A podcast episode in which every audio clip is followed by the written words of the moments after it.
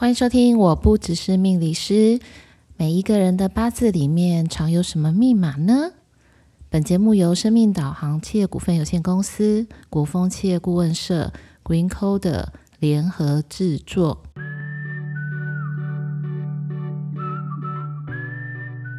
欢迎收听，我不只是命理师，我是 Lilian。各位听众朋友们，大家晚安。今天要跟大家来。聊一下的一个主题，相信很多听众朋友们也有听过，但是呢，可能不知道到底它的结构是什么，或者是它的这个基础是什么，但是听起来会有一些神秘的色彩。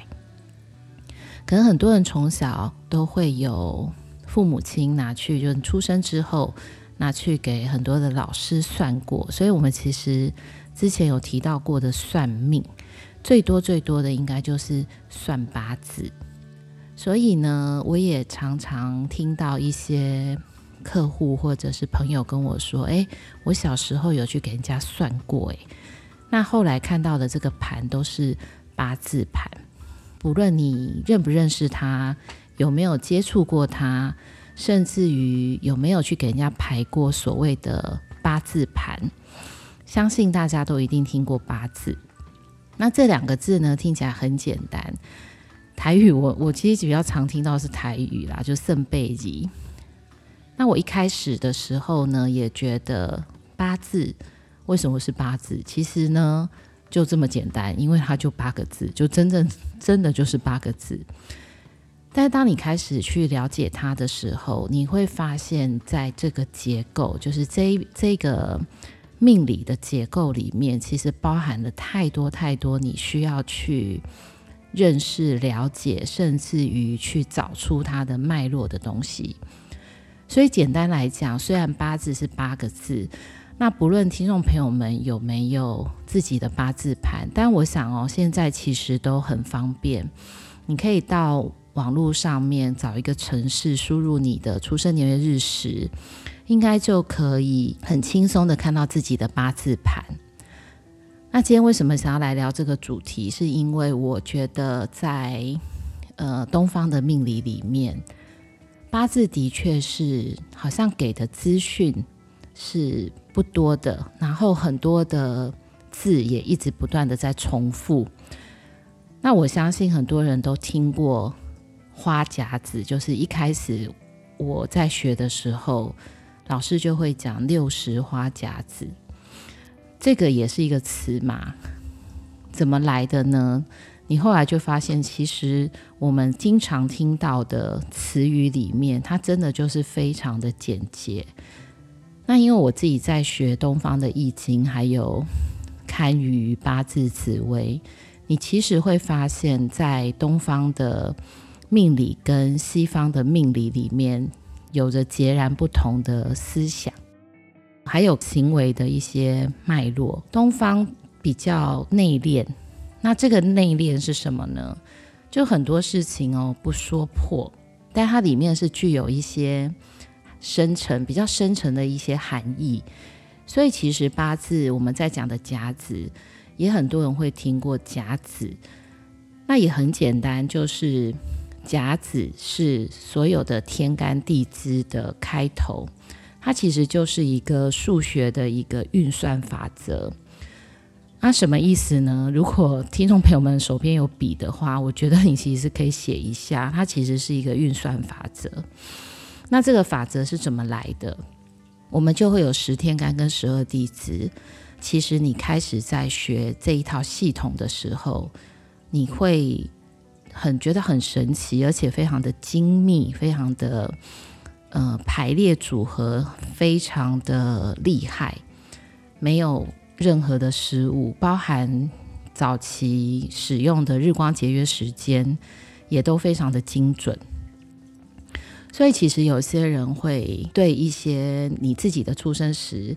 比如说有一些问题的，那我我们自己在看八字盘的时候，最常出现的问题就是子时出生的，所以那个子时出生的听众朋友们都可以举手，虽然我看不到哈。那子时是什么时候呢？它其实就是每天晚上的十一点到隔天的一点，这个就我们的子时。那正确来讲，子时就会过了一天。但我们在输入八字盘的时候，还会出现早子时跟晚子时。其实这个地方它可能是复杂性是比较高的。那如果有学过东方的占卜的朋友们，应该也会听听过一句话，叫做“子时不占卜”。西方的塔罗牌比较没有这个禁忌哦，因为它是呃东西方的一个理论基础上面跟架构上的不同。但东方人为什么在子时的时候不占卜？因为呢，在子时是一个交接气场或者是交接磁场，所以这个时候的呃，我们讲的环境，还有人，还有这个整个的波频，它其实是比较震动的。那在比较震动的这个时间点，就不宜拿来。询问事情，所以你就会发现子时不占，其实是我们在用东方，不论是易经占卜或者是问王金钱卦，都很重要的一个需要遵守的法则。好，那我们还是要带回来那个六十花甲子八字是什么？它其实就是年月日时，等于呢，也有很多人会听过八字前面还会加两个字叫四柱。那我以前在上八字的时候啊，老师最喜欢讲几条几条几条几条。其实我一开始学的时候，我就想说，其多几条多几条多几条，就是它到底是哪什么东西，我其实搞不太清楚。后来你慢慢的去学习之后，你就会发现啊，年就是一柱，月就是一柱，日就是一柱，时就是一柱。那非常精妙的把年月日时放进来这个结构体里面。所以，其实这个道理有很简单，但你真的要去研究起来，却又非常的复杂。中国人呢，把年月日时，相信大家应该有听过择日，对不对？就是呃，择日为什么择的是日子？因为日子它其实是。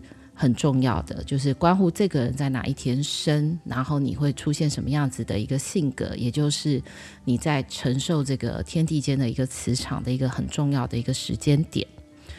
所以呢，我们就可以从我刚刚有提过，对不对？甲子嘛，所以天干的开头它就是甲，那地支的开头就是子，所以刚刚我已经提过子时了，相信大家都很清楚。那我们就会有十二时辰喽。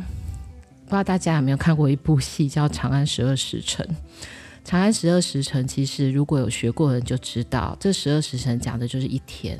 所以这部戏里面他在拍什么呢？他其实在拍一个一天里面发生的事情。可是他拍了好多集、好多集、好多集，然后里面呢有好多呃需要呃去了解的一些线索啦，然后还有一些脉络啊，人跟人之间的连结。所以其实呢，我们。很清楚的知道，老祖宗把十二时辰分出来，它也代表什么呢？它也代表我们的十二月份。再来就是大家很清楚知道的，是不是就是十二生肖？所以像今年嘛，大家都很清楚知道，因为从过年的时候，你就会一直听到很多这种跟兔有关的一些吉祥话，比如说突然暴富，有没有？突飞猛进。这个生肖呢，也是十二年一次。那里面的差异是什么呢？这个循环绝对不会变的。意思就是说，你可能是属兔的，但是你不同的年的属兔，你可能你的天干就不一样。但比较简单的一个区分的方式，就用五行。所以五行加上这个十二地支，等于呢，兔子会有五支，就是木、火、土、金、水。老虎会有五只，也是木火土金水，所以听到这里，大家应该就会知道哦，它其实是有规则的。所以很多人会觉得说，哎，我算八字啊，这个东西好像很迷信、很古老。其实，当你今天真的去研究它的时候，你会发现它怎么这么厉害。等于是它，它是一个电脑的一个城市的一个很精密的一个架构。所以等于是我刚刚讲过的十天干加十二地支这个概念会出现在年，就是一样会有个天干地支，在月的时候也会有天干地支，日时每一个都有。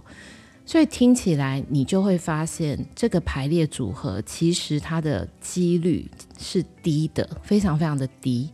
就算你今天是属老虎，你也不见得是同一只老虎。那你也不可能是，比如说我讲说同年同月同日生，但是呢，当你的时辰不同的时候，又截然不同。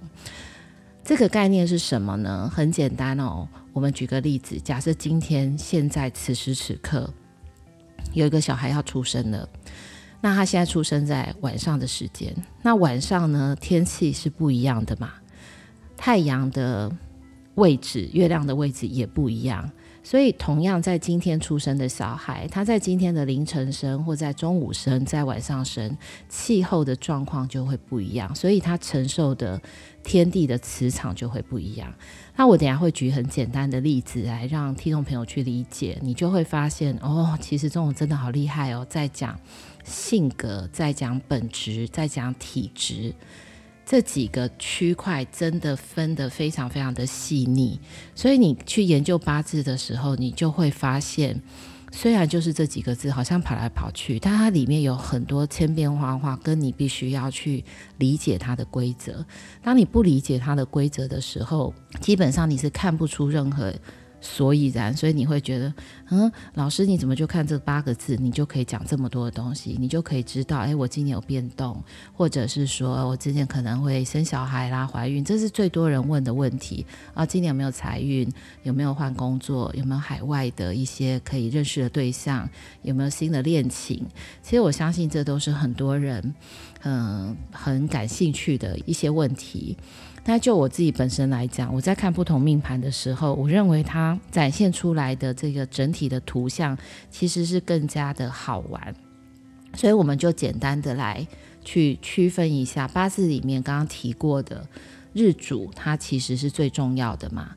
那刚刚也提过了，在学东方的命理有几个很重要的东西，是你你不管学什么，你都会遇到哦。就是我刚刚讲的十天干十二地支，你也会遇到。你在学堪舆也会有。那再来就是五行。那也许很多人会觉得五行很老套，就是哎呀，不就是金木水火土吗？我不知道从什么时候开始哦，就一开始在学的时候，可能我还是很习惯用金木水火土。可是，当你开始去学八字的时候，你在学季节，开始你就会呈现一种不同的去讲述五行的方式。所以，有学过的学生，我都会提醒他们大家，就是我们在讲五行的概念，其实是木、火、土、金、水。那木、火、土、金、水怎么去理解？如果它是一个方形的一个结构，或者是四季的结构，那很简单，你只要把它区分成春夏秋冬，中间是土，所以等于木火土金水呢。木跟火是一组，金跟水是一组。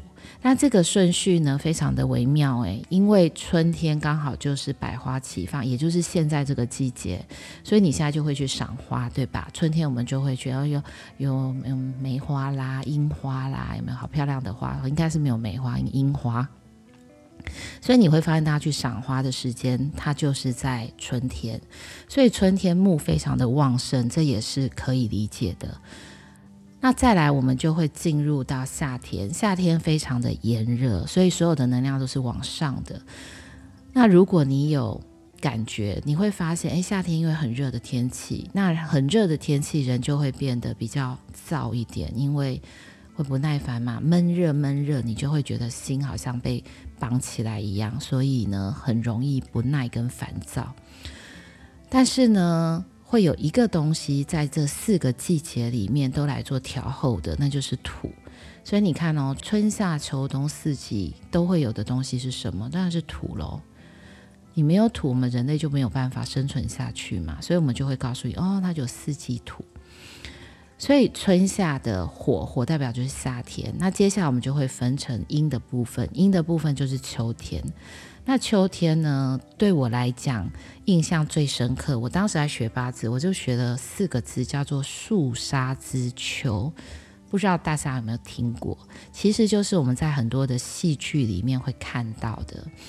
如果这个犯人要行刑了，你就会有很多落叶啊飘下来，然后犯人可能就会戴着手铐啊、脚铐啊，在囚车上面。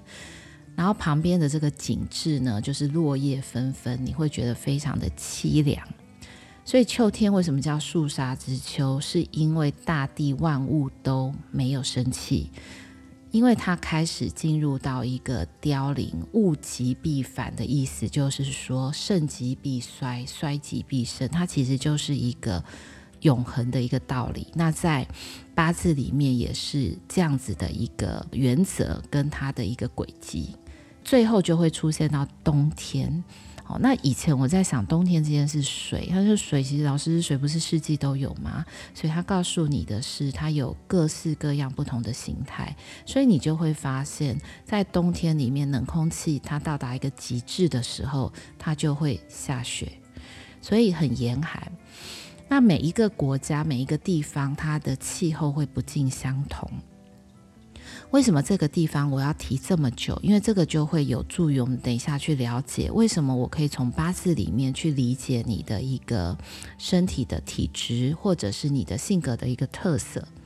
所以，不管你今天生在哪一个季节，或者是说我甚至可以说你可能是同一个日主，假设你同样是甲木，我们刚刚不是有提过木火土金水吗？那老祖宗非常的厉害，就把人分成十种类型。这十种类型呢，分别是木、火、土、金、水。你看，我从前面讲到这里，都一直在讲木、火、土、金、水，相信大家也记起来了吧？所以木、火、土、金、水就有五个，对不对？但是呢，老祖宗把它分成阴阳，所以这样就会十个，会有十个基本的一个性格。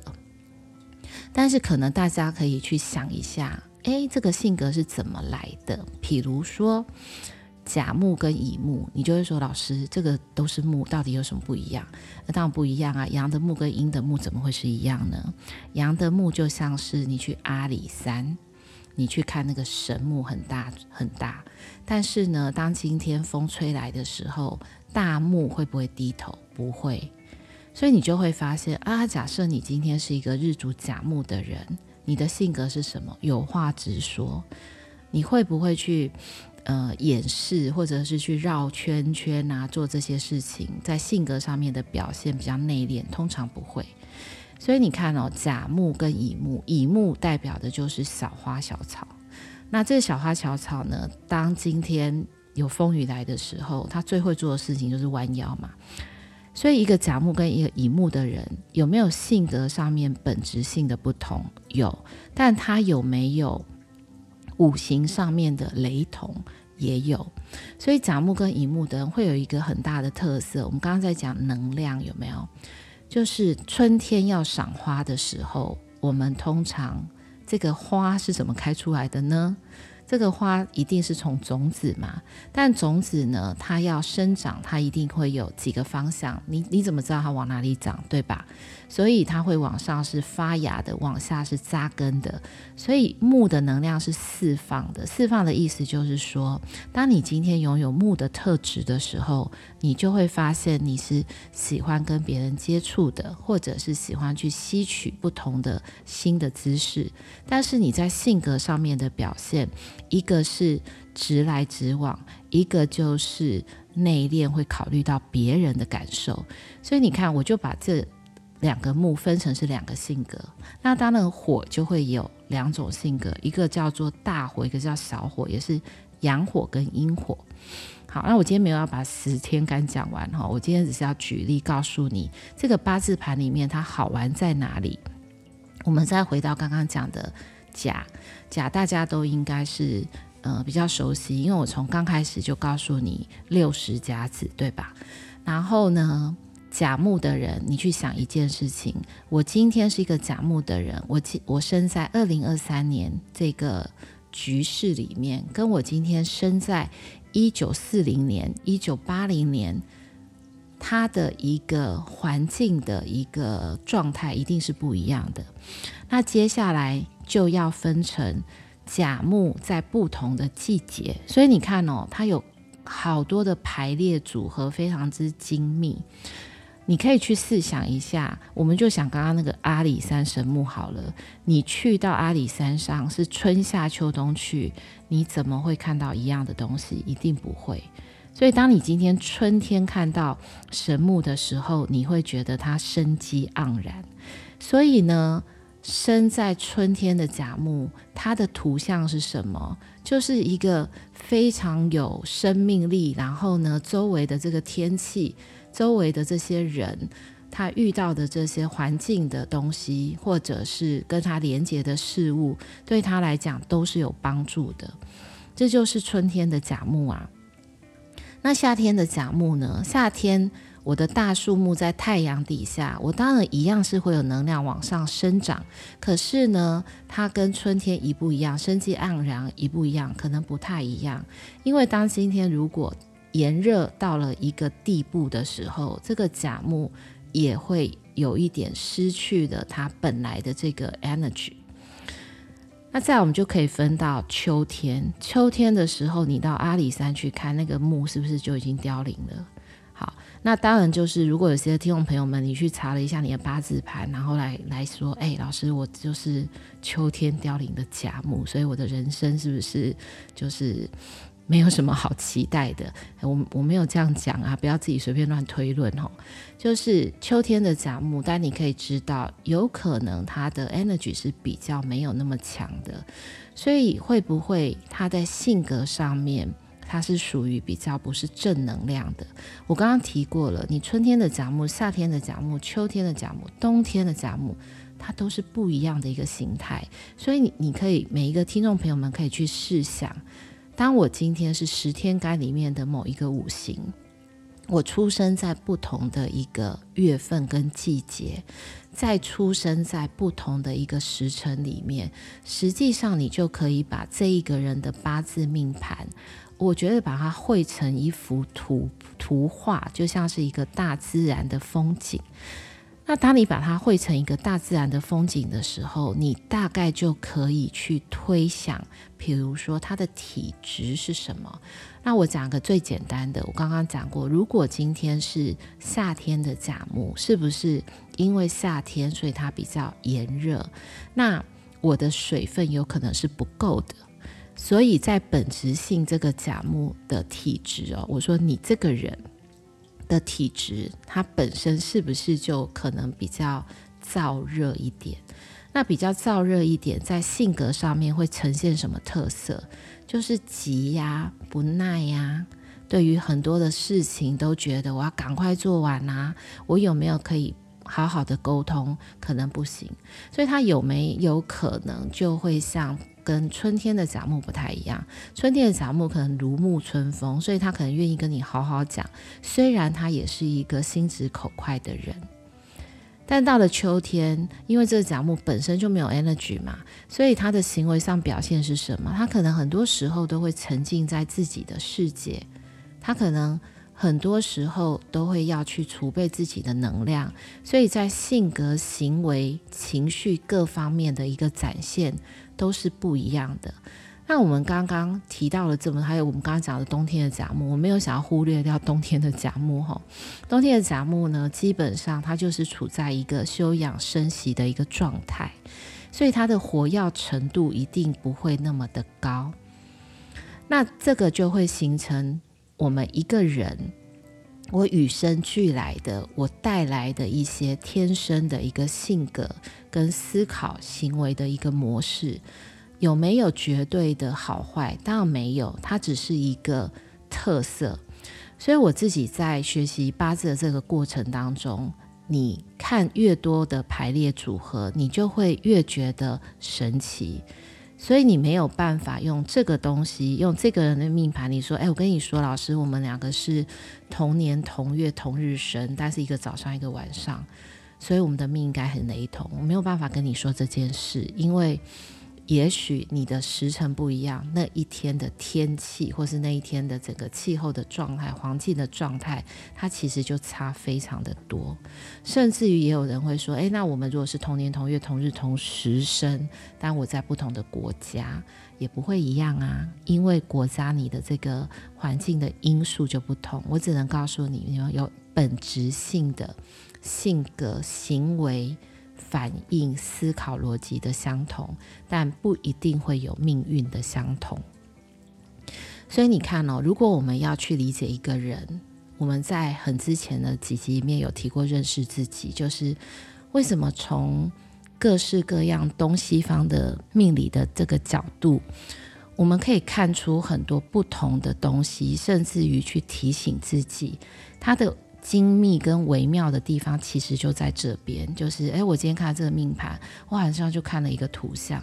那我经由这个人他的本质特性的一个图像，或者是他可以发展的天赋，甚至于他天生带下来他最厉害的东西，我们再去配对什么呢？再去配对流年，流年跟运就有关了，叫做年运。你再来去搭配。大运就是十年风水轮流转，我觉得很多中国的一些句子，它其实都跟我们在学习这些玄学神秘学的东西非常的相关。就像我们讲不三不四啊，这种这种东西有没有？就是其实可能会出现在易经里面，然后在朝三暮四啊等等的，它其实都有很多的典故在里面。从这些典故里面，我们就。会去引申成为一个人生的一个状态，比如说十年风水轮流转，因为在八字盘里面，它就是十年转一次。为什么是十年呢？因为它依据的是天干的十年，等于是说我在讲甲乙丙丁戊己庚辛壬癸，我就只有十个嘛。但是我的十二地支不是有十二个吗？所以当我十个天干走完，我还是要继续从甲开始嘛。所以这就是我们最之前提到的，为什么是甲子？因为我甲子走十年，再来是什么？甲戌走十年，甲申，你就会发现啊，它是有顺序的诶。所以我甲配对了六个地支之后，总共就是六十年，它就是一个循环跟一个轨迹，这个是不会乱掉的，所以它是生生不息的一个轨迹跟循环。那再去配对流年大运，你也许就可以得到非常非常多的提醒。那当然，我们刚刚提到的年月日时，除掉我们可以去看你自己的性格特色。当然，每一柱里面啊，都有你的一些六亲在里面。那个六亲就是我们讲身边的这些人嘛。所以以前我常常在听一些。嗯，就是老人家在讲，或是一些比较厉害的老师，那年纪可能有一点大，他们其实都很习惯在讲八字，会跟你说根苗花果。那你要去想，你就是那朵花，那朵花就是日。你的根是什么呢？你的长辈，你的祖辈。就像清明节，大家不是要去扫墓吗？去扫墓就是我们在这一个血脉里面。我去承袭了非常多的东西，所以我们要去缅怀长辈，或是我们要去缅怀我们这个脉络的祖先。我们会去汲取非常非常多他们呃过去努力的这些过程，或是这些的经验值。所以清明有非常非常多可以去缅怀跟去思考的东西。但我们今天在提到这个八字，我其实是想要让听众朋友呢，大家可以去了解，就是八字里面其实是有一个。运行了千百年，它都不会去更改的一个顺序。那我们借由这一些数据，或是借由这一些轨迹，其实可以看到脉络，就是过去的脉络、现在的脉络跟未来的脉络。如果当我们出现一些对于人生或是自我选择上面的问题的时候，也许可以从这个东西、这个工具里面去。让你豁然开朗，或者是您就会发现，哎，拨云见日哦，我好像可以看到我之后要走的这个方向是什么。那希望今天大家对于八字能够有一些理解，那也不要觉得它好像离你很遥远。其实我认为它是一门，呃，蛮有趣的一门学问，就算你。学过没学过，甚至你学过的人，你还会想要更加的精进，因为里面有很多很细微的东西，它就跟你在做运算，跟你去找出这个架构，其实是非常有关系的。好，那有兴趣的听众朋友们，就也可以去网络上去下载自己的八字。那虽然我今天不可能去讲完十天干嘛，讲完，你看我今天讲一个杂木，我就讲这么久了。那如果对于其他的问题或是自己的问题有一些呃困惑的话，那也很欢迎在我们的 Podcast 或者 YouTube 上面的一些可以找到我们的官网啊，去留言，那我们就一样的会找时间来回复你。各位听众朋友们，下周再见哦。